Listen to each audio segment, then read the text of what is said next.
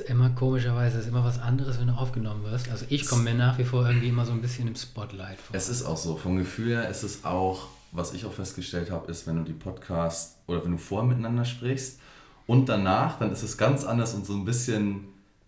Wir sind jetzt formal. Genau, wir sind, genau, jetzt sind wir formal. Jetzt geht der Podcast los. Um, steigen wir direkt ein. Ja, ähm, hallo und herzlich willkommen wieder zu einer Folge Gesund und Munter. Lange her, dass ich das letzte Mal eine Folge aufgenommen habe. Umso glücklicher bin ich jetzt, dass es funktioniert.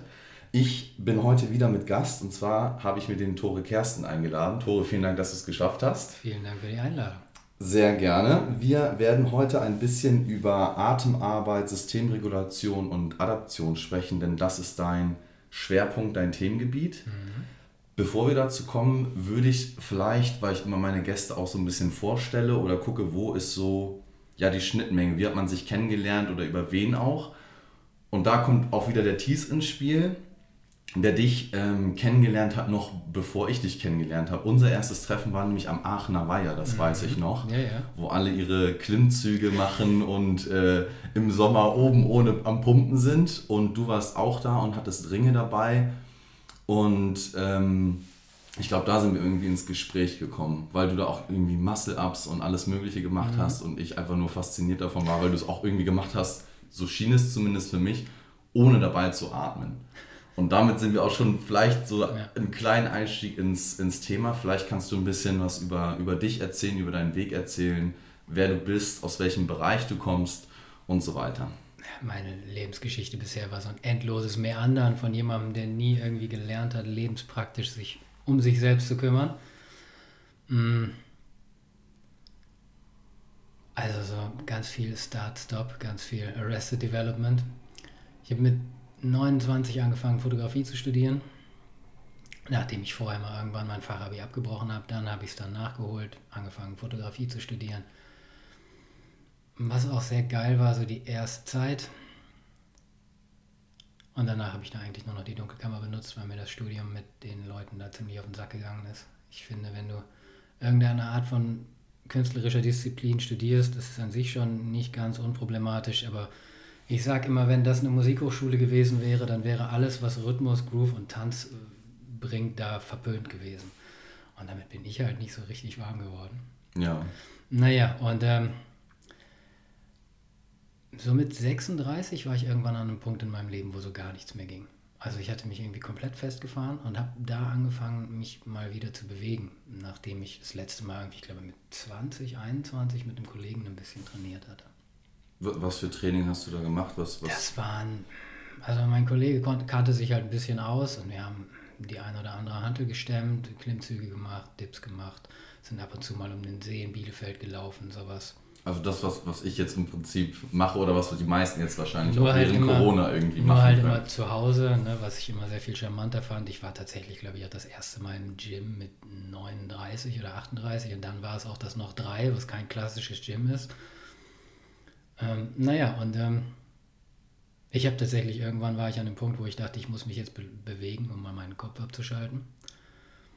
Aber ich war schon immer jemand, der sich gerne in Thematiken vertieft hat. Und dann dachte ich, okay, das ist cool, ich möchte hier mehr darüber wissen. Und dann bin ich so auf diese ganze Podcast-Szene aufmerksam geworden. So über Joe Rogan, dann Tim Ferriss ausgegraben und über Tim Ferriss solche Leute wie Pavel Zazulin und Kelly Starrett kennengelernt. Und habe so, ja, mittlerweile sind es dann, oh, acht Jahre schon. Wow.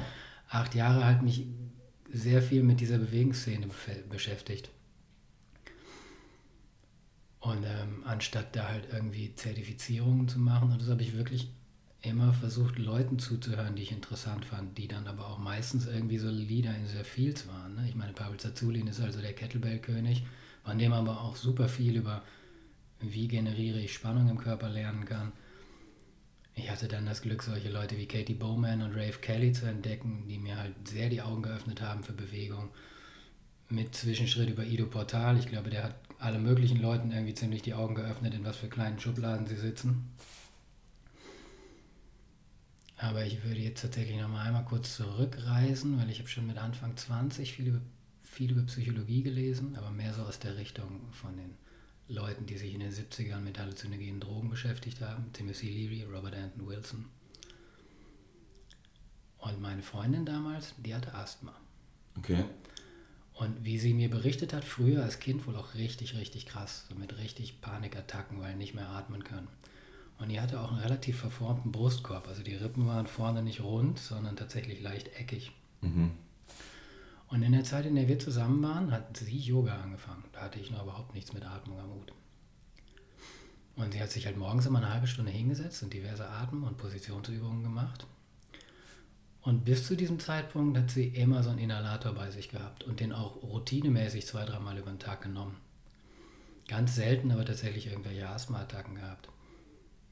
Nach einer Woche oder so oder nach zwei blieb dieser Inhaler zu Hause, wenn sie arbeiten gegangen ist. Also, ne, so ey, mein Asthma wird besser alleine, weil ich meinen Atemapparat anfange zu bewegen und zu benutzen.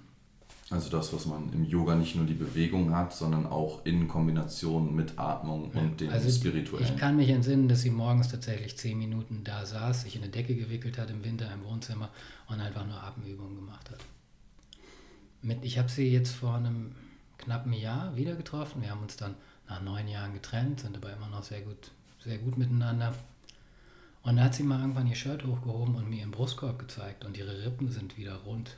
Also die hat sich halt über, über 10, 15 Jahre Atmen und Yoga. Mittlerweile ist sie zertifizierte Yogalehrerin, ist nach Indien gegangen und so. Also selbst ihre Knochen haben sich wieder in Form gebracht. Sie hat sich ihren Brustkorb wieder rund geatmet sozusagen. Sehr abgefahren.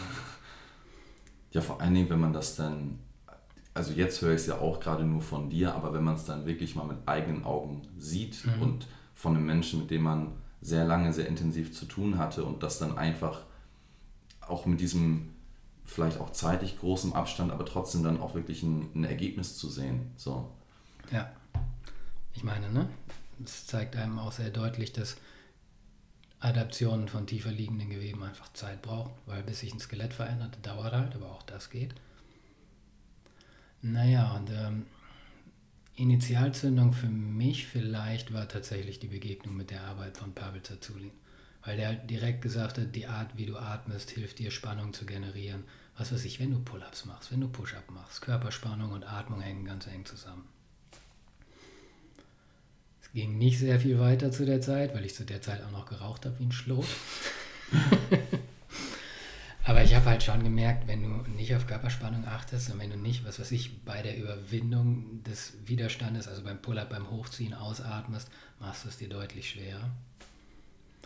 Und ähm, irgendwann, ich habe halt immer wieder einfach Podcasts gehört, weil ich gerne zu Fuß gegangen bin und immer wieder geguckt, was geht. Ich hatte so diverse Podcasts, die ich mal so abgeklappert habe, wo interessante Gäste waren und bin vor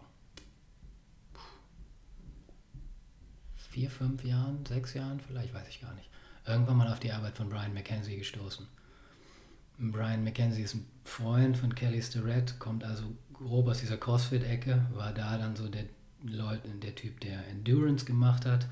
Der hat Glassman gesagt, wie ihr Endurance trainiert, ist völliger Bullshit. Ich habe viel bessere Ergebnisse gemacht und der hat ihn dann ins Boot geholt. Und der hat so nach und nach ist er immer tiefer in die Atemarbeit eingestiegen.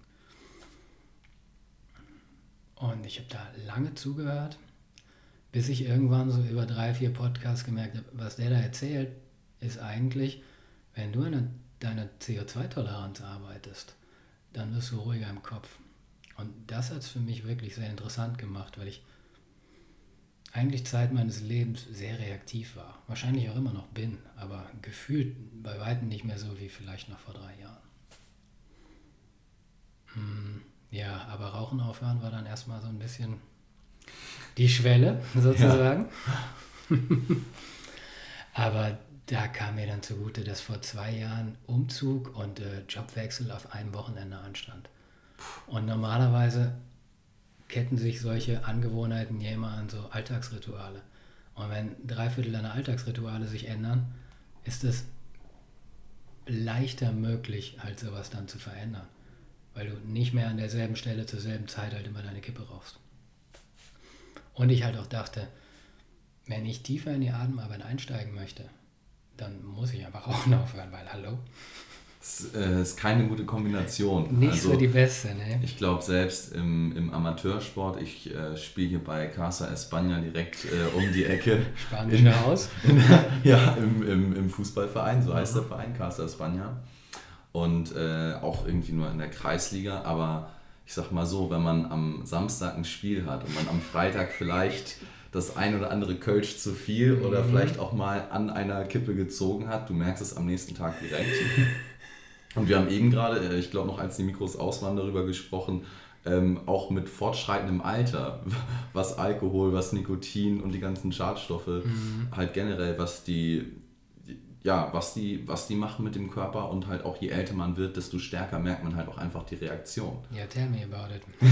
also wenn ich drüber nachdenke, was wir uns so mit 20 alles gegeben und geworfen und keiner an, oh mein Gott. ja, und ab da wurde es für die Atemarbeit eigentlich richtig interessant. Weil äh, anstatt zu rauchen, habe ich dann halt einfach versucht, meine Atmung zu kontrollieren. Also quasi anstatt den Rauch einzuatmen, irgendwas so mit meiner Atmung zu machen, das tatsächlich auch als Substitut zu verwenden.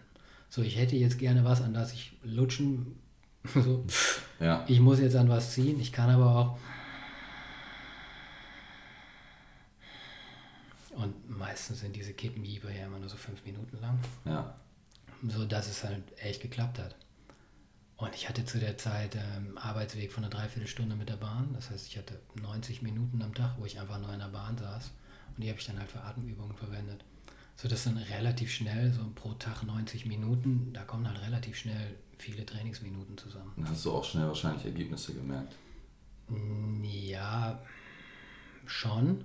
Aber so gewisse Benchmarks, die es da zu erreichen gibt, wo Leute sagen, das ist ein guter Standard, die schienen zeitweise doch in extremer Reichweite, in extremer Ferne zu sein. Aber die sind dann trotzdem irgendwann passiert worden. Mhm. Aber auch da nicht unbedingt innerhalb von zwei Monaten, sondern vielleicht eher in acht, neun Monaten oder so. Ja. Aber ähm, was ich und mehrere andere Leute, die so zur selben Zeit unter anderem auch durch mich in diese Richtung gegangen sind, beobachtet haben, ist, du fängst an, an einer CO2-Toleranz zu arbeiten und deine Atemfrequenz zu runterzufahren, und sei es nur in diesen fünf Minuten, wo du die Atemübungen machst. Und du hast das Gefühl, über die Tage, wo, wo du halt auch noch den Unterschied sehen kannst, wie du dich vor Atemarbeit gefühlt hast. So, okay, ich mache das jetzt zwei, drei Wochen und irgendwas hier drin wird langsam anders. Mhm. Irgendwas hier drin hat die Lautstärke langsam runtergedreht. Was absolut nicht heißt, dass du übers Wasser gehst und nicht mehr zu provozieren bist oder so. no, no. Aber es geht auf jeden Fall in die Richtung. Die, die Lautstärke oder vielleicht auch die Geschwindigkeit? Oder also, die Intensität. Ja, okay. Das ähm, umfasst dann, glaube ich, beides. Ja. Aber du, der Eindruck war, ich scheine tatsächlich mit etwas zu arbeiten, was irgendwie meine Reaktivität beeinflusst. Ja. Aber wie gesagt, was nicht unbedingt heißt, dass du nicht mehr reaktiv bist, weil die Sachen, die tief drin sitzen, traumatische Vergangenheit, whatever, wenn die gepiekst werden, dann kommen die auch zum Vorschein und überschreiten, überschreiben eben auch vieles. Mhm. Aber da ist tendenziell ein, ein, Weg, damit zu arbeiten. Und ich glaube, jeder fühlt sich besser, wenn er einfach entspannter ist. Da werden wir wahrscheinlich gleich bei der Sports Performance auch noch groß drauf eingehen, ja. dass die beste Leistung von den entspanntesten Sportlern kommt. Ja. Ja und dass Muskelkraft und all diese Dinge deutlich besser fahren, wenn, wenn das System nicht das Gefühl hat, unter Bedrohung zu stehen. Und viele Sportler bringen sich daher hin durch die Art, wie sie sich bewegen und wie sie atmen.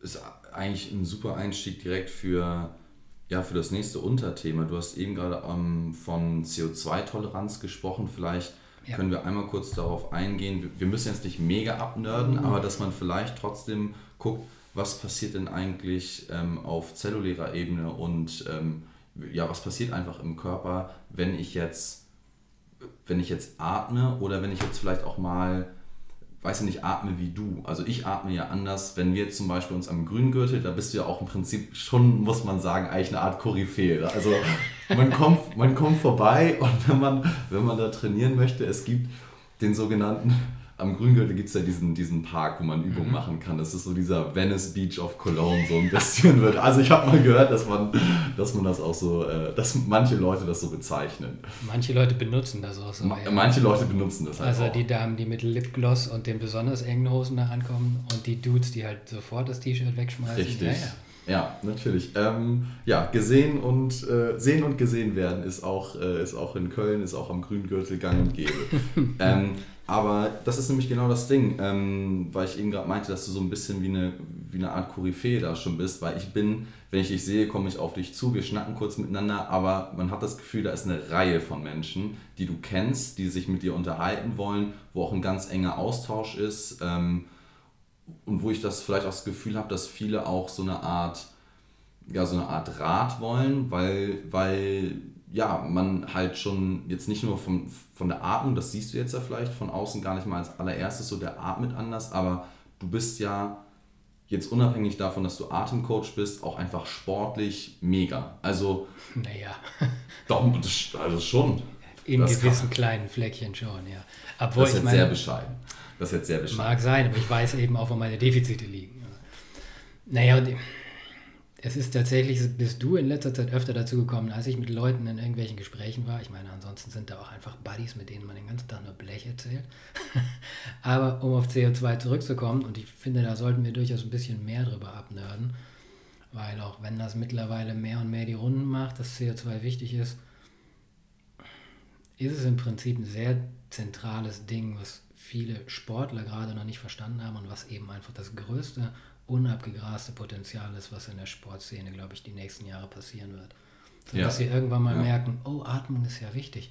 Huh. Mhm. Ich, ich habe das Gefühl, jetzt, es ist jetzt, glaube ich, schon ein, zwei Jahre, vielleicht sogar schon drei Jahre her, da kam ähm, meine ZDF-Sportreportage raus über die Ernährungsberaterin von, von dem FC Liverpool, die nämlich zeitgleich mit dem Jürgen Klopp angefangen hat, der ja auch dann von äh, Dortmund nach, äh, nach Liverpool gewechselt ist und in dem Zuge auch von Bayern München die Ernährungsberaterin mitgenommen hat.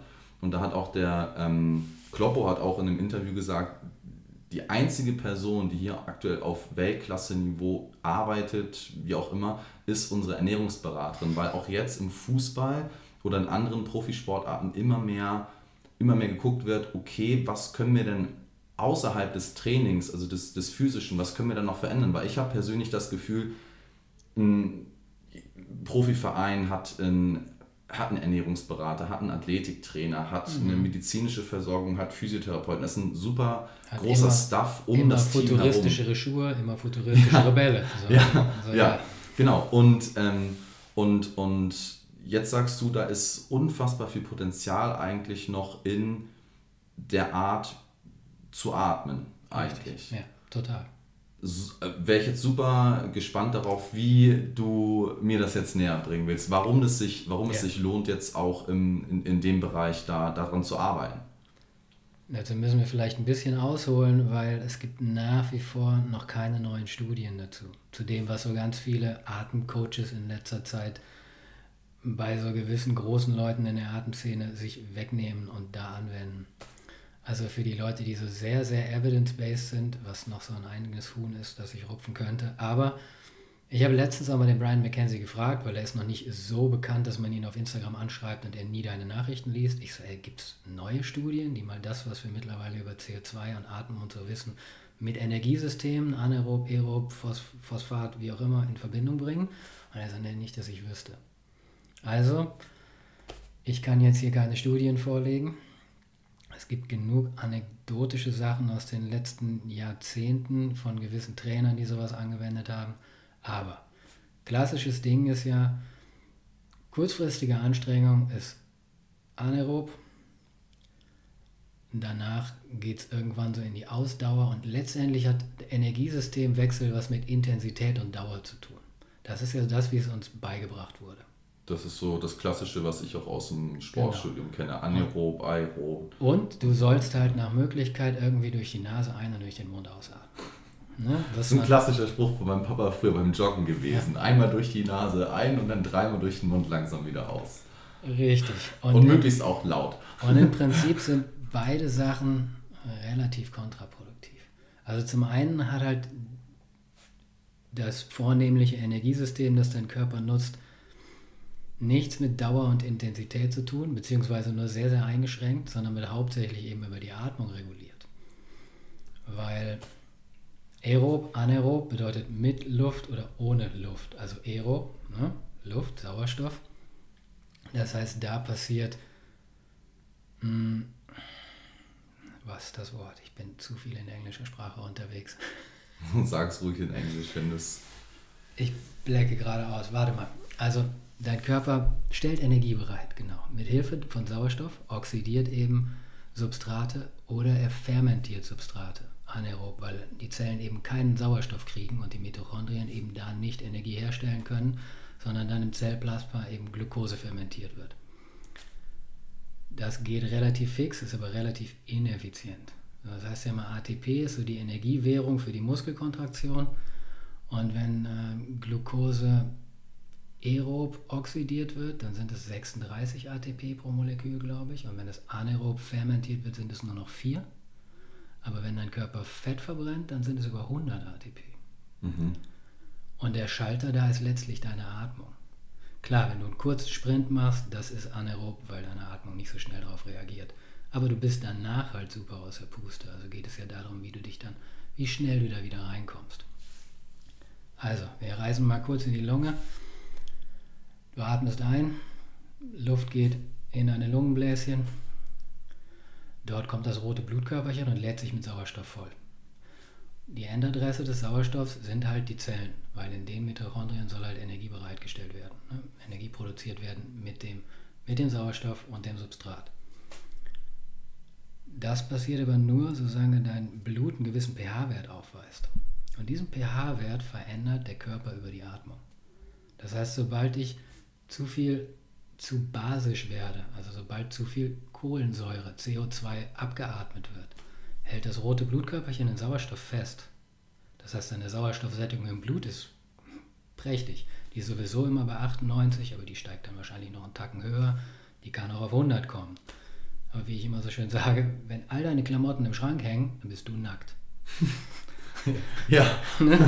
Eigentlich also, hängen jetzt nicht alle im Schrank, sondern wir haben hier schon noch was an. Dementsprechend eine super hohe Sauerstoffsättigung heißt nicht per se, dass deine Zellen Sauerstoff haben. Das kann halt auch das Gegenteil bedeuten. Und wenn du dich halt, und das geht relativ schnell über ein paar sehr große Ausatmen durch den Mund, in einen zu basischen Bereich atmest, dann kriegen deine Zellen keinen Sauerstoff, dann zucken die aber nur mehr oder weniger die Schultern und sagen, naja, okay, dann fermentieren wir dann eben Glucose oder Glykogen. Aber das ist eben relativ ineffizient, verbrennt relativ dreckig. Wie wir mittlerweile wissen, scheint Muskelkater eben Nervenentreizungen durch die Abfallprodukte von anaerobem Stoffwechsel zu sein. Das heißt, du möchtest eigentlich nicht wirklich viel anaeroben Stoffwechsel haben. Aber du forcierst eben anaeroben Stoffwechsel, sobald du durch den Mund ausatmest. Und das ist scheißegal, ob du dafür auf der Couch sitzt oder eben irgendwie auf den letzten 100 Metern von deinem 400 Meter Lauf bist. Und wenn du dich jetzt mal umguckst, dann macht eigentlich jeder, sobald es anstrengend wird, den Mund auf und fängt an durch den Mund auszuatmen. Und das ist falsch. Das ist verständlich, aber es ist halt sehr kontraproduktiv, weil Kohlendioxid, dieser Stoff, der immer, von dem uns immer gesagt wurde, ist ein Abfallprodukt, der ist halt super, super wichtig aus eben jedem Grund, weil das Vorhandensein von Kohlendioxid im Blut eben ermöglicht, dass das rote Blutkörperchen den Sauerstoff an die Zellen auch abgibt. Ist aber gleichzeitig eben auch der Auslöser für den Atemreflex. Das heißt, wenn du das Gefühl hast, ich bin aus der Puste, ich kriege keine Luft, dieses Gefühl ist falsch bezeichnet. Du hast genug Luft. Dein Körper möchte Kohlendioxid loswerden. Hier ist zu viel Kohlendioxid. Bitte abatmen. Weil das, wenn ein Comiczeichner jemanden zeichnet, der außer Atem ist, dann zeichnet er niemanden, der einatmet. Der zeichnet immer einen, der ausatmet. Ne? Ja.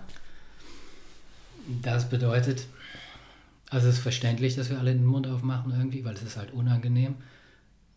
Aber das ist halt, wir, wir trainieren dann halt nicht wirklich. Also sobald du im anaeroben Bereich bist, ist im Prinzip der rote Drehzahlbereich deines Motors. Und den kannst du irgendwie optimieren, glykolytisches Training, schlag mich tot. Aber wie wäre es denn, wenn wir den Bereich vergrößern, bevor du überhaupt in den roten Bereich gehen musst? Und die meisten Sportler sind halt nur in diesem roten Bereich und die meiste Forschung über Energiesysteme und Optimierung von sportlicher Leistung hat halt immer die Atmung nicht berücksichtigt.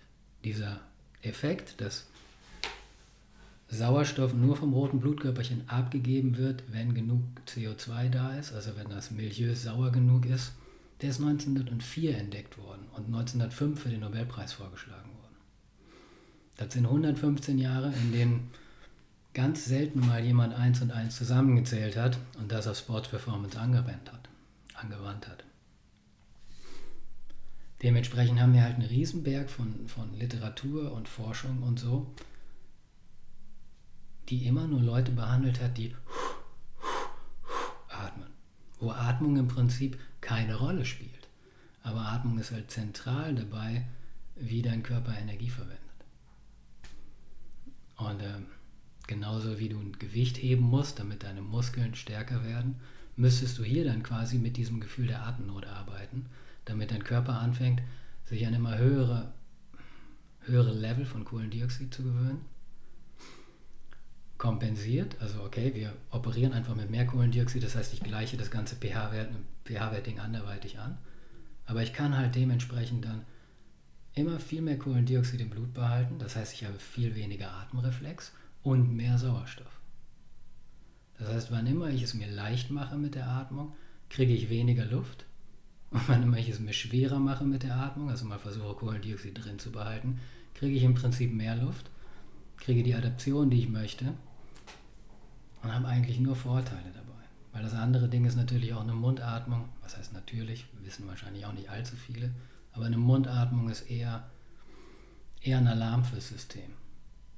Sobald du anfängst durch den Mund zu hecheln, meistens weiter oben im Brustkorb, suggerierst du dem Körper, oh okay, wir laufen vor einem Tiger davon. Mhm, mh. Ist die Frage, ob es sehr sinnvoll ist, die ganze Zeit von Tiger wegzulaufen. Auf der einen Seite zu versuchen, einen adaptiven Stimulus zu setzen, ja. aber auf der anderen Seite auf der Bremse zu stehen und dem Körper zu sagen, ja, aber wir laufen währenddessen die ganze Zeit von einem Tiger weg. Mhm. Und das ist halt wirklich, du stehst halt mit dem einen Fuß auf dem Gas und mit dem anderen auf der Bremse. Gleichzeitig. Gleichzeitig. Ja. Und ganz viel Sportwissenschaft behandelt das als den Regelfall. Weil, weil einfach nie jemand mal gesagt hat, äh, Jungs, was ist mit Atmung? Ja, kannst, kannst du dir erklären, warum das so ist? Ich hatte dich neulich auch draußen ähm, am besagten Grüngürtel auch drauf angesprochen, wo, wo ich so ein bisschen die Theorie aufgestellt hatte. Mit Atmung kannst du jetzt an sich per se eigentlich auch aus wirtschaftlicher Sicht kein Geld verdienen. Also es gibt irgendwie viele technische Neuerungen, im, egal in welchen Sport du guckst, ob du in den Triathlon guckst, mhm. ob du in den Fußball guckst, irgendwo ist ein neues Start-up, was wieder, weiß ich nicht, ob es eine geile App ist, ob es irgendwie ein neues Trainingstool ist, was erfunden wurde, irgendwas, irgendwas, was man kaufen kann.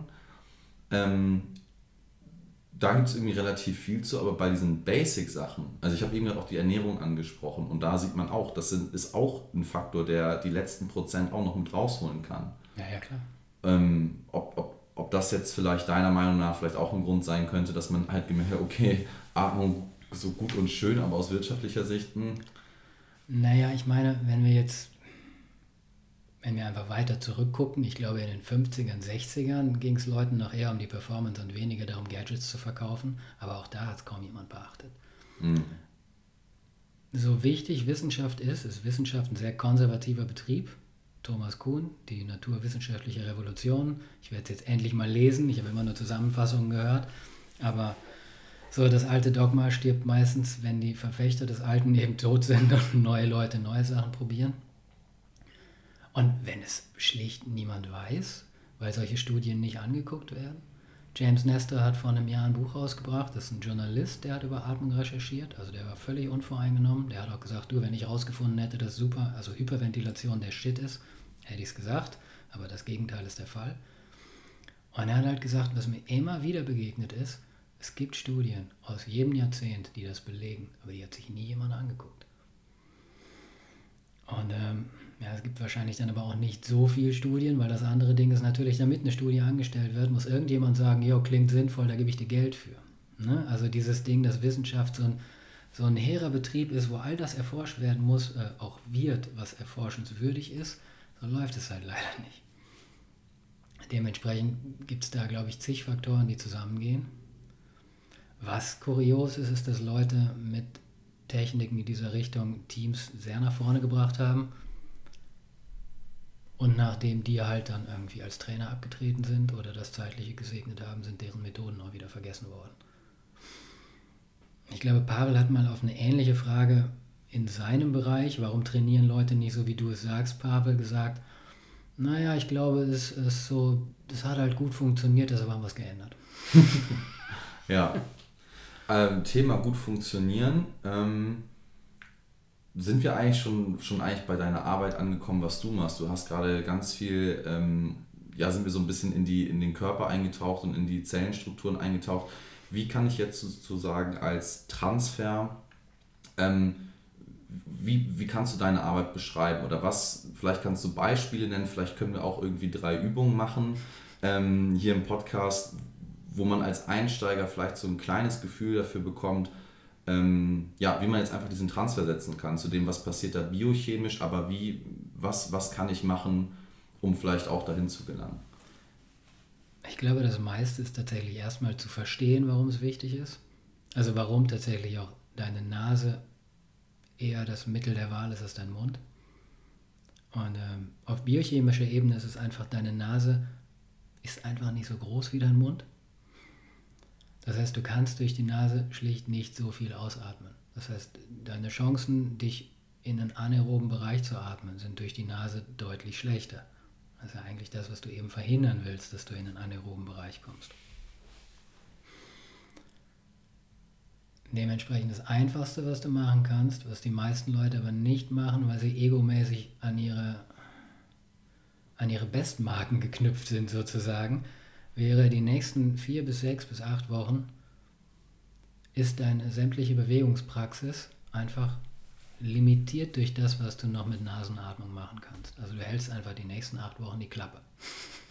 Einfach mal den Mund halten. Einfach mal den Mund halten. Das ja. ist das, was du mir zumindest immer sagst, wenn ich, wenn ich irgendwie Klimmzüge mache oder neulich, das ist jetzt glaube ich drei Tage her, da hast du mich sogar zum Eisbaden überredet, hier in einem Kölner Gewässer. Das wir geheim halten. Das wir geheim halten, das, äh, das bleibt unser Secret Spot. Ähm, ich weiß gar nicht, du hast, du kommst nämlich gerade vom Eisbaden mhm. und wie viel, wie viel Grad hatte das Wasser heute? Ich habe mich gewundert, dass es doch 5,5 waren. dass es doch 5,5 waren. Ja. Ich, hätte ein bisschen, ich hätte mit weniger gerechnet, weil es heute Nacht halt auch sehr minus war. Ja, Jedenfalls, ich habe sowas, ich glaube einmal habe ich das in Flensburg in der Ostsee gemacht äh, mit, einem, mit einem Kollegen, dass ich da irgendwie mal kurz reingesprungen bin und nicht anders ging es, äh, ging es jetzt, als ich, als ich neulich mit dir und den anderen Kollegen unterwegs war. Ich habe, glaube ich, keine zehn Sekunden ausgehalten. Ich habe gemerkt, wie sich meine, meine Atmung auch schlagartig ja. verändert hat. Ähm, also total, total crazy, aber ähm, ja, wie, wie Thema, Thema Mund halten, da hast du nämlich auch gesagt, Mund zu und oder zumindest ganz leicht nur ausatmen und durch die Nase ein. Ja. Letztlich aufs Training gemünzt sozusagen, du möchtest halt die Adaption, dass dein Körper anfängt, sich an Kohlendioxid zu gewöhnen. Und dass vor allen Dingen auch die Gewebe deiner Nase die notwendige Spannkraft entwickeln. Weil Nehmen wir jetzt irgendjemanden, der schon, was weiß ich, 10, 20 Jahre irgendeinen Sport macht, der mit 5 oder so angefangen hat.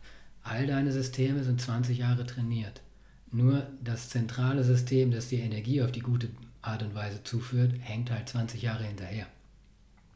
Und das ist durchaus auch eine Gewebefrage, weil Spannkraft von Geweben kommt häufig durch die Nutzung. Unsere Schultern bleiben in einem gesunden, nach hinten rotierten Ding, wenn sie viel benutzt werden. Ne? Wenn wir halt viel am Schreibtisch sitzen, sacken unsere Schultern vorne zusammen, weil die ganze Mikrospannung, die sie hinten und in der Mitte hält, fehlt. Verkümmern wir einfach. Ähnliches passiert mit deinen oberen Atemwegen, wenn du selten dadurch atmest. Du bist am Anfang schlicht nicht gewohnt, so viel Luft dadurch zu bewegen. Du bist leicht wund in der Nase. Aber das Ding ist eben auch, deine Nase ist, da wo es nicht mehr durch die Nase geht, wo du jetzt denkst, jetzt muss ich den Mund aufmachen, da ist deine Schwelle zum anaeroben Bereich. Und es gibt vom Trainingsstandpunkt her eigentlich keinen Grund dahin zu gehen. So, dann mach das einmal in der Woche, wenn du denkst, du brauchst glykolytisches Training. Aber ansonsten ist alle gesunde Adaption, die energetisch sinnvoll ist, wo du noch den guten Sprit verbrennst, wo du noch einigermaßen sortiert bist im Kopf, unterhalb dieser Schwelle. Und wenn du halt den Bereich unterhalb dieser Schwelle vergrößern möchtest, dann wann immer du merkst, hier muss ich jetzt anfangen, den Mund aufzumachen, dann fahr dein Training zurück, anstatt den Mund aufzumachen. Und die meisten Leute machen es eben umgekehrt. Sie ballern ihr Training durch und machen den Mund auf. kannst du machen. Ich meine, was weiß ich, 100 Jahre Olympische Spiele zeigen ganz deutlich, dass du das machen kannst und äh, Bestleistungen in Anführungszeichen zeitigen kannst. Aber ich habe den Namen leider vergessen. Es gab wohl vor ein paar Jahren eine 400-Meter-Läuferin, die sämtliche Medaillen abgegrast hat, die nur lächelnd durch den Mund geatmet hat. Alle anderen an der, an der Start, an der Ziellinie so die Kampffratzen und sie hat halt irgendwie relativ zen durch die Nase geatmet und ist denen halt einen davon gelaufen. Ja. Finde ich, aber, find ich aber auch ähm, schwer, muss ich sagen. Ich kenne es selber aus dem 100-Meter-Sprint, das habe ich früher im Leichtathletik-Bereich äh, gemacht du kommst nach den 100 Metern durchballern, kommst du da an und dann zu sagen, versuche jetzt ruhig. Klar, aber. super schwer. Aber das ist ja, wir reden ja auch nicht davon, dass diese Trainingsadaption innerhalb von zwei Wochen passiert. Ja. Du bist ja auch nicht in zwei Wochen auf olympischen Level 100 Meter Läufer. Richtig. Ja. Und dementsprechend lass dir Zeit für die Adaption, aber erkenne, wie wichtig sie ist und vor allen Dingen, wie zentral sie für deine Performance ist. Ja. Und wie gesagt, dazu gibt es halt wenig Präzedenzfälle. Jeder denkt sich, ja, wieso? So geht doch auch ohne. Ja, geht auch ohne. Aber jeder, den ich kenne und alles, was ich lese, ist, die Leute sind absolut fassungslos, wie viel weniger Rate of Perceived Exertion sie haben, also wie viel weniger subjektiv anstrengend dasselbe Energiepensum ist, wenn sie anfangen, sich dahin zu bringen, dass sie da noch durch die Nase atmen können. Thema Borg-Skala. genau. Du hast weniger Muskelkater, weil weniger anaerobe Zerfallsprodukte, die deine Nerven anfressen, ankokeln. Nasenatmung ist grundlegend halt eher parasympathisch. Ich habe eben noch, äh, ich höre gerade das Buch von Todd Hargrove, A Guide to Better Movement. Mhm. Und da wurde noch gesagt, alles Mögliche an Adaption wird behindert dadurch, dass wenn dein System sich bedroht fühlt. Und wie wir schon gesagt haben, wenn ich durch den Mund atme, stresse ich meinen Körper grundlegend, der läuft grundlegend von einem Tiger weg und fühlt sich bedroht. Also ich möchte auf der einen Seite irgendwie Schnelligkeit, Agilität, Ausdauer, alles Mögliche. Aber auf der anderen Seite atme ich die ganze Zeit so, dass ich dem Körper sage, wir fühlen uns hier aber auch bedroht. Das heißt, ein Fuß auf dem Gas, da will ich die Adaption haben, ein Fuß auf der Bremse, hier fühle ich, hier suggeriere ich dem Körper aber, dass es sich um ein Emergency-Szenario handelt. Wir hatten das Thema, glaube ich, neulich auch mal draußen besprochen. Da habe ich dich nämlich gefragt, ist es denn eigentlich total ungut, sage ich mal? Ich, ich, ich, nehme jetzt einfach immer das Beispiel Fußball, weil das auch so ein bisschen mein Steckenpferd in meinem ja, Bereich ist. Ähm, warum sollte denn jemand wie, wie Mats Hummels in der Abwehr zum Beispiel, warum sollte der denn nicht in einem alarmbereiten Zustand sein? Weil das ist ja genau das, worum es geht. Also ich kann mir sozusagen diese Kombination aus ähm, ich spiele jetzt hier gerade Champions League und ähm, bin irgendwie im Halbfinale mhm. und möchte das Spiel auch gerne gewinnen ja. und muss aufpassen, dass der. Mbappé mir da im Rücken nicht wegsprintet. Ich muss sozusagen Klar. alarmbereit sein. Ähm, und auf der anderen Seite, ja, versuche ich jetzt mal ganz locker cool durch die Nase zu atmen und bin in so einem Flow-Zustand. Das, ähm, das finde ich, auf den ersten Blick ist da jetzt für mich eine Diskrepanz zu erkennen. Ja. Naja,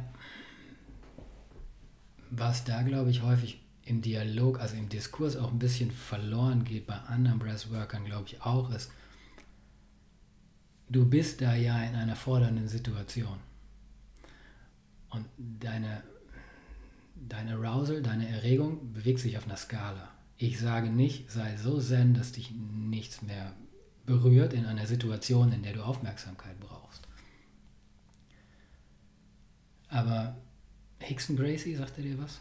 Du hast jetzt schon ein paar Namen genannt und ich muss zu meiner Schande gestehen, Alright. ich bin natürlich völlig, total. Völlig okay. Nein, er ist einfach, er ist, er ist, er ist einfach, er ist einfach ein sehr, sehr gutes Beispiel, weil Hickson Gracie ist der Sohn einer der größten Jiu-Jitsu-Familien, also die, die, die Familie, die Brazilian Jiu-Jitsu begründet hat. Auch über, auf den bin ich so über die Podcasts aufmerksam geworden und der hat mal erzählt, seine Atmung, seine Atempraxis hat ihm halt immer sehr gut geholfen weil er einfach immer 20 Herzschläge unter seiner Konkurrenz war. Und halt immer das Spiel besser lesen konnte, weil er noch nicht maxed out war. Wenn du hier bist, klar hast du noch Überblick, aber du hast mehr Überblick, wenn du dieselbe körperliche Leistung hier machst. Das heißt nicht, dass du so zen bist, dass du verpennst, dass jemand an dir vorbeiläuft, wenn du in der Abwehr stehst. Das heißt eher, dass du bessere Entscheidungen treffen kannst, weil du noch nicht sehr am Limit bist. Du kannst dich halt ein bisschen von deinem Limit fernhalten. Und wie gesagt, es ist halt energetisch für dich. Du kommst aus dem Spiel raus und bist nicht so zerschossen. Du recoverst schneller. Du recoverst auch schneller in deinen Pausen. Wenn jetzt, was weiß ich, der Angriff vorne ist und du hinten jetzt mal ein bisschen runterschalten kannst, bist du viel schneller wieder da, wo du sein musst. Weil die Situation außen ist schon Stressor genug. Wenn du dich innen drin dann noch dagegen aufputscht, das mag sich hier und da mal sehr ungünstig bedingen. Jetzt super oft immer wieder gehört, dass alle möglichen Coaches sagen, der, der unter Stress am entspanntesten bleibt, geht am besten mit der stressigen Situation um. Ne? Und in jeder Art von Wettkampf, das ist die stressige Situation. Da möchtest du in der stressigen Situation noch den meisten Überblick bewahren und am entspanntesten mit dem Stress umgehen.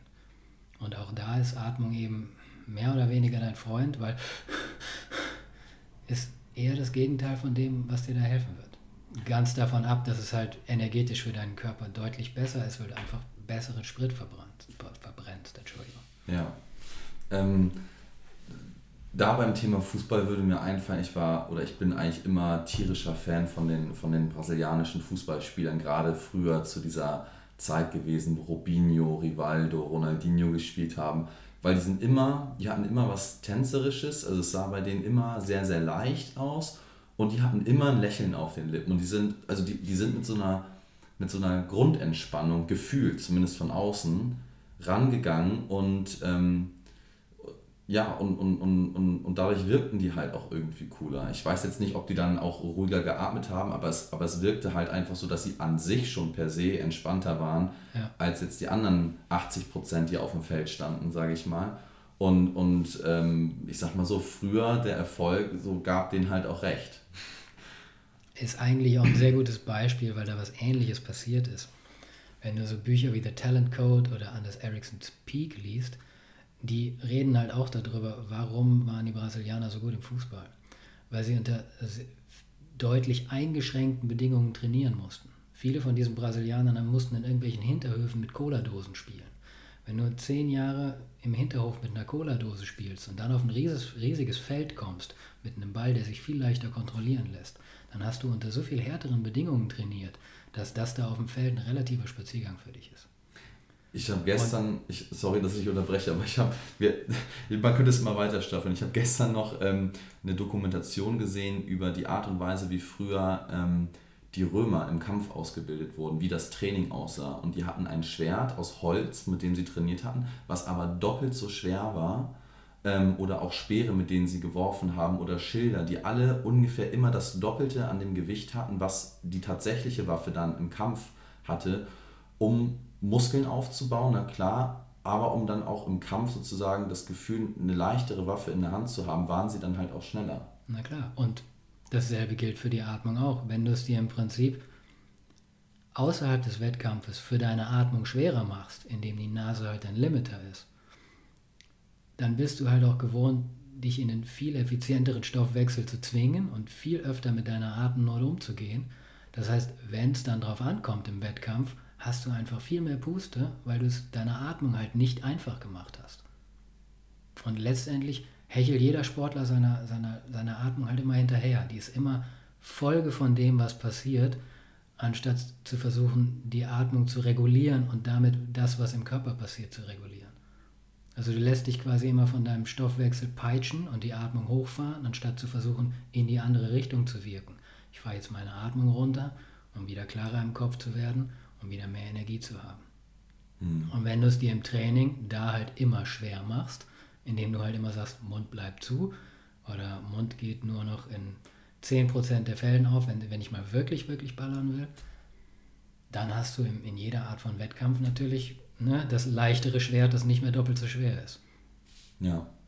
Was würdest du mir denn jetzt, wenn, wenn ich mal wieder Klimmzüge machen sollte, ähm, oder auch den Hörern jetzt im, im Podcast, was sind vielleicht so Sachen, die, die vielleicht auch jetzt am Anfang relativ schnell umsetzbar sind. Was würdest du als, als Atemcoach ähm, ja, vielleicht so als erstes empfehlen? Was, was kann man machen? Wie kann man, wie kann man ja, im Prinzip das Wissen, was es gibt, auch wenn du selber gesagt hast, dass es jetzt noch nicht so viele Papers, so viele, so viel Forschung dazu gibt, aber es scheint ja an sich schon relativ viele Menschen zu geben, die sich damit auseinandersetzen. Du hast auch gerade ein paar Bücher, ein paar mhm. Podcasts genannt. Wir können die auch in die Show Notes äh, gerne noch reinpacken. Das yes, mache ich yes. dann alles im Nachhinein. Aber ähm, wie, wie kann ich jetzt sozusagen für mich den direkten Einstieg wählen, um einfach mal auszuprobieren, so ein, so ein, so ein Trial-and-Error-mäßiges Ding zu machen? Also ich, ich, ich, ich mache es und gucke, ob es funktioniert und was eventuell der Benefit davon sein könnte. Punkt 1. Der Trial darf nicht nur zwei Tage dauern, weil keine Adaption, die du verfolgst, passiert nach zwei Tagen. Wobei die meisten Leute auch da schon Unterschiede merken. Aber es läuft echt immer wieder darauf hinaus, halt die Klappe und bleib innerhalb der Grenzen dessen, was deine Nase machen kann. Ne? Alle machen es, wie gesagt, immer umgekehrt. Ich mache sofort den Mund auf, wenn es schwierig wird. Das wird dich am Anfang richtig bremsen und diesen Tritt in die Eier wollen die meisten Sportler nicht, auch die meisten Hobbysportler nicht, weil die wieder irgendwo hingehen wollen und wenn die da nicht irgendwie richtig ballern, so wie sie es gewohnt sind, dann kommen die sich halt vor, als hätten die es nicht gerockt. Mhm. Also irgendeine Bewegung oder so, ne, eine Regression schluckt niemand gerne. Aber hier ist es halt eine Regression, die, wenn du sie nimmst, alles andere besser macht. Und es läuft immer wieder darauf hinaus, Klappe halten, Nase atmen. Auch beim, auch beim Ausatmen durch die Nase? Gerade, oder da, gerade, beim Ausatmen. gerade beim Ausatmen. Also das Einatmen hat halt extrem viel ähm, Filter- und virologische Vorteile und die Luft wird befeuchtet und temperiert, was gerade im Winter extrem interessant ist, weil ich glaube noch bei 6 Grad Außentemperatur temperiert deine Nase die Luft, bevor sie unten in der Lunge ankommt, auf Körpertemperatur, filtert allen möglichen Dreck raus. Du hast Dinge in der Nase, die antiviral und antibakteriell wirken. Du hast mehr Haare in der Nase als auf dem Kopf, die halt alle möglichen Fil Sachen rausfiltern. Leute, die Heuschnupfen haben, sind Mundatmer. Und ähm, naja, aber beim Ausatmen gerade, weil es geht halt gerade darum, dass du eben nicht so schnell dein Kohlendioxid los wirst. Und das ist, macht es eben aber auch so unangenehm, weil du da eben wenn du nicht mehr einfach den Mund aufmachst und nicht mehr einfach das Kohlendioxid rauspustest, dein Körper natürlich ständig Alarm schlägt und du das Gefühl hast, ich kriege hier zu wenig Luft. Und ähm, da wirst du dich am Anfang einfach nicht sehr pushen können, was deine körperliche Leistungsfähigkeit angeht, die du gewohnt bist, weil deine Atmung ist halt so weit zurück hinter all deinen anderen Trainingsparametern, die du halt schon 10, 20 Jahre ballerst. Mhm. Aber wenn du das eben machst, wenn du dir halt die vier bis sechs bis acht Wochen nimmst, merkst du irgendwann, wie du aus diesem Tal rauskommst. Wie du immer mehr machen kannst und dabei den Mund zubehalten kannst und wie viel angenehmer das ist, wie viel weniger Muskelkater du hast, wie viel klarer du dich fühlst. Ich selbst habe es noch nicht so weit gepusht und ich bin auch nicht so hardcore, dass ich ständig irgendwelche Werte nehme, aber Leute, die das schon eine Zeit lang machen aus Amerika, sagen halt, drei, vier Jahre Training in der Richtung, dann bist du so weit, dass du 95% deiner Max Heart Rate noch durch Nasenatmung machen kannst. Kelly Starrett hat mal gesagt, ich kann bei 95% Max Heart Rate sein, durch die Nase atmen und das ist, and I'm comfortable there. Also ich bin oh. nicht bei 95% schon maxed out und kann kaum noch, ja. sondern solche Leute sagen dann 70, 80, 90% Max Heart Rate, hier kann ich echt eine Weile bleiben, weil das ist echt angenehm für mich. Also es ist gut zu bringen. Ja. Und nicht nur auf einem Sprint, sondern auch auf eine längere Dauer. Wahnsinn. Und gerade da stell dir Fußballer vor. Dann rennst ja, egal, du, welche, egal welche Sportart. Also. Dann rennst du halt mal kurz irgendwie hinter dem Ball her und musst mal den Mund aufmachen. Aber du bist halt, wenn du es dir wirklich an, angewöhnt hast, deine Atmung zu kontrollieren, das wird sehr schnell sehr unbewusst. So, dann hast du halt einen Moment und machst wieder Und wenn du immer wieder halt dein System da zurücknimmst und beruhigst, kannst du von da aus auch immer wieder schneller Gas geben. Total entscheidend, gerade bei, ähm, beim Fußball oder auch beim Handball, wo man ja auch merkt, die Spiele nehmen zu, es gibt irgendwelche, ja, auf einmal UEFA Nations League im Fußball, dann wollen sie jetzt noch eine Europa League machen, natürlich da auch wieder mit dem finanziellen Interesse hinterher. Aber wenn man sich anguckt, was das für die Sportler bedeutet, ist es eigentlich eine höhere Belastung in einer kürzeren Zeit mit we weniger Re Regeneration ja. und da anzusetzen und zu gucken, okay, was können wir eventuell da noch mit, mit Atemübungen, äh, mit Atemcoaching alles noch rausholen, ist jetzt ja eigentlich ein verschenktes Potenzial, weil es halt gerade noch nicht gemacht wird. Naja, klar. Das andere Ding ist natürlich, dass meistens solche Leistungssportler eben, ich weiß nicht, das ist so eine Huhn- oder Ei-Frage. Aber solche Leute sind natürlich ständig maxed out, sympathisch, total aktiviert unterwegs und können halt ballern und on sein ohne Ende. Aber solche Leute haben meist ganz große Schwierigkeiten abzuschalten, mhm. weil sie halt nur immer ihren Anknopf trainieren. Ja. So, ne, da wird es halt manchmal echt schwierig, weil es wird zu so einer Art Sucht auch. Ne? Du bist es halt gewohnt, nur du selbst in Anführungsstrichen zu sein, wenn du halt ballern kannst, aber du bist dann wahrscheinlich als Leistungssportler oft auch sehr schnell sehr gestresst, sodass halt der Masseur irgendwie ständig mit dem Team ist, was ja wahrscheinlich auch aus anderen Gründen sehr, sehr gut ist, aber dementsprechend ist Atmen lernen und dementsprechend auch lernen, runterzukommen, halt ein extremer Asset. Weil solche Leute, du kannst halt wirklich merken, wie du umschalten kannst. Mhm. Ich rede jetzt hier eine Stunde, wahrscheinlich viel zu schnell auch. Überhaupt nicht. Und äh, bin dann gleich ziemlich on. Und wenn ich mir dann nach fünf Minuten Atemübungen nehme, dann kann ich umschalten und bin wieder ruhig und sortiert. Ja. Und stell dir mal vor, du kommst in den Umkleideraum und dann nimmst du dir deine fünf bis zehn Minuten und rauchst dich mit deiner Atmung einfach runter und bist sortiert und nicht völlig verballert, weil du gerade 90 Minuten Vollgas gegeben hast. Und wie viele Leute sind nach dem Sport einfach auf eine Art und Weise verballert, die sie geil finden, weil sie halt so Adrenalin-Junkies geworden sind oder nach einer Zeit eben völlig ausgebrannt. Hm. Ja. Das, ich habe gerade so ein bisschen so eine Vision im Kopf, wie könnte zum Beispiel eine Teambesprechung ähm, im, im, Fußball aussehen in der Vorbereitung auf den nächsten Gegner. Da werden ja häufig Videoanalysen gemacht und äh, ich kenne das auch selber aus der Vergangenheit, dass man innerlich schon so ein bisschen aufgeregt ist, es kribbelt schon so ein bisschen. Ähm, aber wenn man, wenn man, wenn man jetzt, sage ich mal, diese Videobesprechung machen würde, die Videokonferenz oder jetzt eine taktische Analyse vom Gegner, wenn man aber vor, sage ich jetzt mal, einen Atemcoach wie dich einladen würde und der macht mit der Mannschaft einfach mal, ich sag mal, 15 bis 30 Minuten eine Atemübung und dann geht man in so eine, ähm, in so eine Videoanalyse oder vielleicht auch vor dem Spiel, ähm, weiß ich jetzt nicht, ob das einen Vorteil bringt. Äh, beim Schwimmen sieht man es ja sehr häufig, dass sich die Schwimmer immer noch mal aufs Herz hauen oder auf die Brust schlagen, um sich selber noch mal zu aktivieren, um, ja. um den Herzschlag zu erhöhen, um dann halt auch im Wasser die Leistung abzurufen. Ich meine, da hast du auf der anderen Seite Schwimmcoaches. James Nestor schreibt davon in einem Buch, das ich gleich nochmal erwähnen werde. Typisch beim Kraulen ist, glaube ich, ab alle drei Strokes nimmst du einen Atemzug. Kommt auf die Distanz an. Also es gibt Schwimmer, die ballern die 50 Meter einfach komplett durch, ohne naja, zu atmen. Aber der, aber der, hat, der hat den Leuten halt gesagt, okay, ihr seid alle bei drei Strokes, wir trainieren es jetzt hoch auf neun Strokes. Ne? Und dementsprechend arbeiten die da eben auch an der CO2-Toleranz. Inwiefern es Sinn machen würde, alle durch dieselbe Atemübung zu coachen, weiß ich nicht, weil CO2-Toleranz sehr individuell ist. Und, und vielleicht auch mal sportartspezifisch. Also es macht ja einen Unterschied, ob ich ins Wasser gehe oder ob ich jetzt auf dem Rasen stehe, ob ich ein Gymnast an den Ringen bin. Ja, aber du hast, du hast elf Individuen, du würdest den äh, elf Individuen nicht alle dasselbe Handelgewicht dahinlegen. Also ja. macht es auch wenig Sinn, die alle dieselbe Atemübung machen zu lassen. Ja. Und vielleicht auch nicht unbedingt dieselbe Art von Handel hinlegen, also vielleicht auch nicht für jeden dieselbe Art von Atemübung hinzulegen. Mhm. Da ist es, denke ich, viel sinnvoller, und das ist auch das, was ich immer verfolge. So, ich kann dir nur beibringen, wie du es dir selber beibringen kannst. Also ich meine, letztendlich hat so ein Sportler Leute, die ihm sehr diffizil irgendwelche Sachen beibringen, aber er muss lernen, seinen Körper zu deichseln. Und ähm, Atmung sollte einfach Teil dessen sein, Teil des Skillsets eines Sportlers, sodass er eben selber an seinem eigenen Gaspedal, an seiner eigenen Schaltung sitzt und selber weiß, wo er auf der Arousal-Skala sitzt und wie gut er dort operieren kann und ob er sich gegebenenfalls ein bisschen runterfahren oder ein bisschen hochfahren sollte.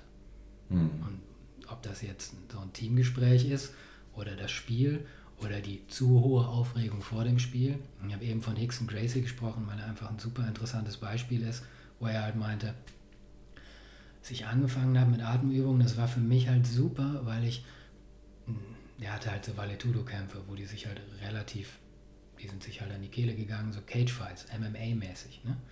Und er so, das hat mir halt ermöglicht, vor meinem Kampf in der Umkleide nochmal schlafen zu gehen. Das musst du dir mal vorstellen. Ich ja. glaube, das würde kaum jemand so hinbringen, weil die halt alle völlig. Da will dir gleich jemand aufs Maul hauen. Naja, aber er war halt so vorbereitet und er sagte, naja gut, und dann im Kampf, ich war bei 60, er bei 80 Herzschlägen. Er war bei 120, ich bei 100. Und wenn ich bei 120, 140 war, dann war der andere schon am, am Limit. Und dann konnte ich halt den Sack zumachen. Ja. Und das ist dir, glaube ich, in fast jedem Sport ein extrem großer Vorteil. Weil du halt dieselbe Leistung bringen kannst, aber entspannter dabei bleiben kannst. Das heißt, du musst nicht immer völlig sein, nur um volle Leistung zu bringen. Ja, es ist auch, ähm, sage ich mal, es ist ja ein Tool, was Sportler, egal aus welcher, aus welcher Richtung sie kommen, nutzen können, um, und darum geht es ja im Leistungssport dann im Endeffekt auch, einfach ein besseres Ergebnis zu erzielen. Ob es jetzt ein Einzelsport ist, ob es ein Teamsport ist. Ähm, bis vor ein paar Jahren war sowas wie Yoga oder Pilates bei der deutschen Fußballnationalmannschaft komplett undenkbar. ähm, dann hat, glaube ich, der Oliver Bierhoff, der Teammanager, mal damit angefangen und jetzt ist es eigentlich Konsens. Also es wird, es wird gar nicht mehr darüber diskutiert, also über Bereiche wie Ernährung, wie Yoga, Pilates, ja, ja. was ich gerade genannt habe. Es, es, wird gar nicht mehr, es wird gar nicht mehr hinterfragt, sondern man hat, man hat gesehen, es funktioniert und, und es wird einfach angewandt und fertig. So. Ja weil man unterm Strich einen Benefit draus hat. Und wenn die Atmung funktioniert, egal, sage ich jetzt mal, du hast ja eben gerade auch von Studien gesprochen und ähm, Literatur und, und auch von der Wissenschaft oder, oder von der Sportwissenschaft generell. Wir wollen, Nat oder Naturwissenschaften, wollen ja immer generell gerne irgendwas beweisen. Das ist in manchen Bereichen vielleicht ein bisschen einfacher als in anderen, aber unterm Strich denke ich mir dann manchmal auch so, hey, wenn es funktioniert, wenn du, wenn du einen Benefit draus bekommst, ja, ja Klar, aus wissenschaftlicher Sicht wäre es schön, es irgendwie zu beweisen, aber hey, es funktioniert, dann mach es doch erst. Es wird auch noch kommen, denke ich, weil es gibt, wie gesagt, ja genug vereinzelte Studien, die sich einfach noch niemand anguckt. Aber ich meine, wie oft begegnet es einem, dass einfach gewisse Leute sagen, nee, das kann nicht, weil wenn das könnte, dann wüssten wir das ja schon. Die sich einfach durch neue Informationen irgendwie bedroht fühlen, auf so eine ganz paradoxe Art und Weise. Und das hat mir tatsächlich mal ein befreundeter Crossfitter erzählt. So, ja, du, wenn das funktionieren würde, dann würden das doch alle machen. Ja, sollte man annehmen. Aber nicht nur ich, sondern auch Leute, die sich halt sehr intensiv damit beschäftigt haben und Weltbestseller geschrieben haben zu dem Thema, sagen halt, super skurril, dass es halt hier und da mal so Studien gab und hier und da Coaches, die es angewandt haben, aber es hat nie Wellen geschlagen. Und heutzutage sagen wahrscheinlich immer noch ganz viele Leute, ja, ist Atmung, so, hallo, was hat das? Mhm. Ja, aber jeder kennt diesen dummen Spruch, du kannst 30 Tage ohne Nahrung, drei Tage ohne Wasser, drei Minuten ohne Atmung. Da hast du eine ganz klare Hierarchie, was deinem Körper am wichtigsten ist. Und jeder Sportler optimiert seine Ernährung und seinen Flüssigkeitshaushalt und seine sonstige Entspannung. Aber die Atmung ist halt immer noch das Stiefkind, weil niemand wirklich merkt, was da zu holen ist und wie zentral sie tatsächlich in diesem ganzen Mandala-Mensch eben ist. Ja, und ähm, ich habe es auf persönlicher Ebene gemerkt, dass es dass er nicht nur für den, für den Körper gut ist, sondern auch für den Geist. Sowieso Körper und Geist ist für mich auch eher sowas. Ja, ist halt, eher, ist halt eine Einheit. Ähm, ja. Ich habe vor ein paar Monaten ähm, meditiert. Ich wollte es eigentlich regelmäßig machen, habe dann aber nach ähm, zweifacher Meditation, ich glaube, eine Meditation ging bei mir 15 bis vielleicht 25 Minuten maximal. Und ich habe es zwei Tage hintereinander gemacht und mir ging es bis zwei Monate danach einfach seelisch auch, psychisch so viel besser. Und ich habe es leider, ich werde es wieder anfangen, aber ich habe es äh, ähm, habe es dann irgendwie aufgegeben, weil dieses mit den zwei Monaten irgendwie schon, also ich habe mich dann da für die zwei Monate gut gefühlt, obwohl ich es mhm. dann nur so kurz gemacht habe. Also nur diese zwei Mal hat aber so lange gereicht und das finde ich auch fantastisch. Nee, ich wollte nur, dass du das da nicht gleich vom Tisch ragst. Ach so, okay. nee, nicht, dass hier noch was umfällt. Genau. Ähm, ja, ganz, ganz großes Thema. Wie gesagt, das war auch das, was mich letztendlich dazu bewogen hat, da richtig tief einzusteigen, weil ich halt ein Mittel wollte, mich selber weniger reaktiv zu machen. Weil ich habe äh, nicht unbedingt eine Kindheit gehabt, die mir beigebracht hat, äh, in allerlei Hinsicht cool zu bleiben. Und äh, ja, Atmung macht da halt viel. Ist nicht unbedingt ein Allheilmittel. Ich habe dann in der Folge die letzten Jahre auch viel über Trauma recherchiert, was sehr, sehr interessant ist, weil letztendlich geht es in dieser ganzen Bewegungsatmungssache für mich immer wieder darum zu gucken, wie tickt der Mensch eigentlich? Was hat er so für Haltungsbedingungen? Und Atemfrequenz hängt halt sehr mit Geistesaktivität zusammen. Das haben schon Leute, so die 1900 rum nach Indien gefahren sind und da Yoga gelernt haben, sehr, sehr klar gesagt. Deine Atemfrequenz und deine Geistesaktivität hängt ganz eng zusammen. Du kannst es, eigentlich ist es unmöglich, sehr ruhig zu atmen und sehr aufgeregt zu denken. Und wenn du sehr aufgeregt denkst, wird deine Atmung nachziehen. Mhm. Mittlerweile da wird es dann irgendwann auch wieder interessant von wegen Wissenschaft. Ne? Wir kriegen ja immer noch beigebracht, du hast so ein reptilisches Gehirn und darüber ist so eine Schicht Säugetiergehirn mit deinem limbischen System, wo deine Emotionen sitzen und darüber sitzt so eine Rinde Neokortex und da sitzt dein bewusstes Ich und versucht das alles so Puppet Master mäßig zu deichseln. Und ich finde es gerade ein bisschen schwierig, weil natürlich alle möglichen, auch sehr namhaften Breathworker dieses Modell verwenden. Ich aber kürzlich über die Arbeit von einer mittlerweile sehr, sehr bekannten Neurologin gestolpert bin, die gesagt hat, äh, Guys, dieses Modell ist schon in den 70ern langsam verdrängt worden durch ähm, Neurogenetiker und seit den 90ern erkennt das eigentlich da keiner mehr an. Aber so in der Psychologie haben die das 30 Jahre später immer noch nicht gemerkt und benutzen immer noch dieses Modell. Ich glaube, was da tatsächlich passiert, ist deutlich komplexer, sodass auch dieses Stimulus-Response-Modell, es kommt von außen den Stimulus und du reagierst sehr automatisch und dementsprechend haben wir auch ganz viel mit Tieren gemeinsam und so, das funktioniert nicht ganz so, das ist deutlich komplexer. Aber eben, dein Körper, dein Gehirn ist ständig damit beschäftigt, deine inneren Abläufe zu deichseln, aber auch zu interpretieren. Weil letztendlich kriegst du Daten von der Außenwelt, dein Gehirn, aber auch von der Innenwelt, dein Herzschlag, deine Atmung, deine Verdauung. Das alles sendet Signale, die dein Gehirn aber immer wieder neu situativ interpretiert und ganz viele Voraussagen stellt, wo es denn jetzt von hier aus hingehen mag. Und das aber nur anhand von Gelernten. Mhm. Also du hast grundlegend ein Gehirn, das zum Beispiel Ton hört und daraus statistisch irgendwann die unsere Muttersprache lernt Mhm. Aber deine Muttersprache ist dir nicht angeboren. Genau, ja. Und genauso sind ganz viele andere interpretiven Vorgänge im Körper auch. Und dementsprechend jemand, der eine sehr unsichere Kindheit hat, da lernt dieses Gehirn halt alles Mögliche als sehr bedrohlich zu interpretieren und nimmt das eben dann auch mit und projiziert das in die Welt. Ich fand es sehr interessant zu sehen, dass diese Neurologin Lisa Feldman Barrett in ihren Ausführungen sehr viel gemeinsam hat mit den Leuten, die ich vor 20 Jahren gelesen habe. Die Leute, die in den 70er mit LSD experimentiert haben. Weil die haben auch davon gesprochen, dass wir in Realitätstunneln sitzen. Dass wir nicht einfach passive Konsumenten sind, dass unsere sinnliche Realität ein, ähm, ein Mix ist aus Außenwelt und interner Projektion. Und Atmung ist halt aber tatsächlich so zentral im Körper, dass sie dass sie Affekt reguliert. Sie reguliert nicht Emotion, weil Emotion ist wie ein gelerntes Wort. Sie reguliert Affekte und alle möglichen internen Vorgänge, sodass du dann, glaube ich, einfach dein körperliches Budget scheint besser zu laufen und das ermöglicht dir bessere Voraussagen und, äh, zu treffen und dich dementsprechend als relaxter zu interpretieren. Also es ist nicht unbedingt so, dass dieses alte Ding mit deiner Atmung regulierst du dein limbisches System. Das funktioniert so nicht, weil du hast kein limbisches System, was an sich schon einfach ziemlich mindblowing ist, weil wir das halt allen, allen, allen Orten erzählt kriegen, aber das schon seit 30 Jahren überholt ist. Hm. Ja. Dementsprechend, je langsamer und ruhiger du atmest,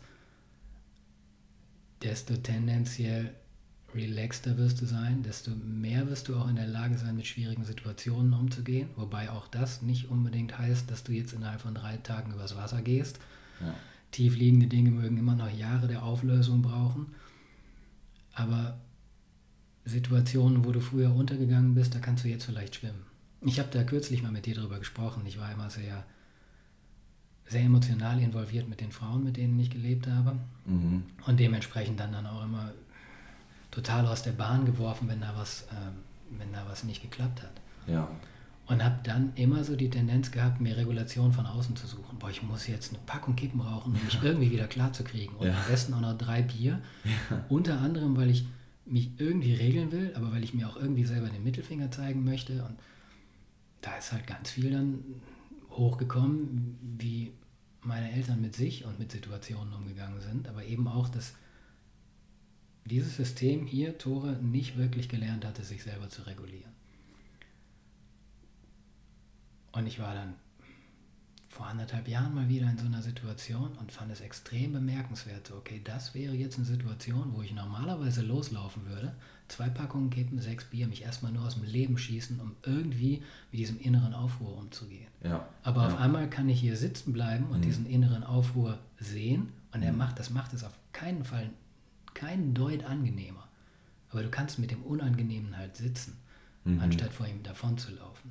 Und dich hemmungslos zu betrinken. Und ich sag mal, solche Sachen sind ja auch nur, um in der Situation, also ich kenne das auch sehr gut, auch, Ja. mit, auch mit Beziehungen, auch mit Frauen, ähm, aber immer nur um die Situation an sich, weil man es vielleicht gerade irgendwie nicht aushält und man sich irgendwie daraus flüchten, oder man merkt, man muss daraus irgendwie flüchten. Ja.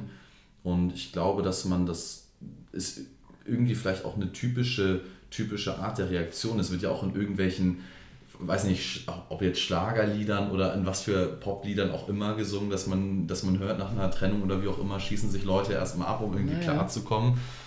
Aber Ähm, das scheint deutlich weniger global oder, oder uns im Säugetier angelegt als kulturell zu sein.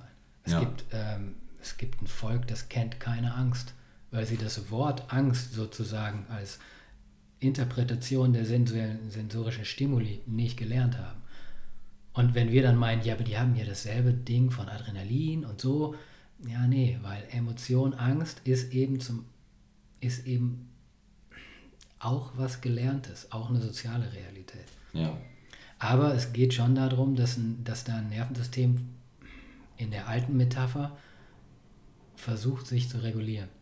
Beziehungsweise Bedrohung der, der internen Regulationsvorgänge halt. Weil wenn du mit jemandem zusammenlebst, dieses säugetierhafte Beisammensein ist ja extrem wichtig. Mhm. Das ist so eine andere Sache, die mich bei den meisten Breathworkern ein bisschen stört. Sie reden immer nur von, von Autoregulation, wie du mit dir selber klarkommst. Super, super wichtig. Aber lass uns bitte die ganze Geschichte von Säugetierregulation besprechen. Mhm. Denn du bist eingebettet in ein soziales Gefüge und du bist nicht nur ein bisschen soziales Tier. Du bist mucho soziales Tier. Also du brauchst halt das Anecken und das, den Kontakt und du brauchst körperliche Nähe, du brauchst Blickkontakt, Gespräche. Berührung. All das hat ganz tiefliegende physiologische Effekte auf dich. Und wenn dir dann zum Beispiel ein Partner von einem Tag auf den anderen fehlt, weil er sagt, fuck you, I'm dating someone else, ne? so, Madame ist halt jetzt weg, dann fehlt dir halt nicht nur was im Kopf. Dann Ja. fehlt deinem ganzen Nervensystem ein ganz fundamentaler regulativer Faktor in deinem Leben. Ja. Also es ist nicht unbedingt nur metaphorisch, dass es dass dir wirklich etwas fehlt, wenn so jemand aus deinem Leben geht. Weil Ja. das ist, wie gesagt, auf physiologischer Ebene sind wir unglaublich soziale Tiere. Ja. Und wie gesagt, ich finde halt, wenn wir Leuten beibringen, da gibt es gerade in Amerika sehr, sehr coole Bestrebungen, Schulkindern Atmung beizubringen, Stress zu regulieren, all diese Dinge. Aber ich glaube, niemand erzählt denen halt die ganze Geschichte. So, du Mhm. bist nicht nur du selbst. Du bist halt auch soziales Gefüge. Mhm. Und dein soziales Gefüge und wie viel Licht du ins Auge kriegst und wie viel du schläfst und ob es dunkel ist, ob du schläfst und ob du eben wirklich dich sicher fühlst in deinem sozialen Gefüge, ob dein Tribe ein Safe Place für dich ist. All diese Dinge sind halt genauso wichtig. Ich kann mich natürlich dahin bringen, dass ähm, ich schwimme und nicht untergehe, wenn mein äußeres Gefüge völlig auseinanderbricht.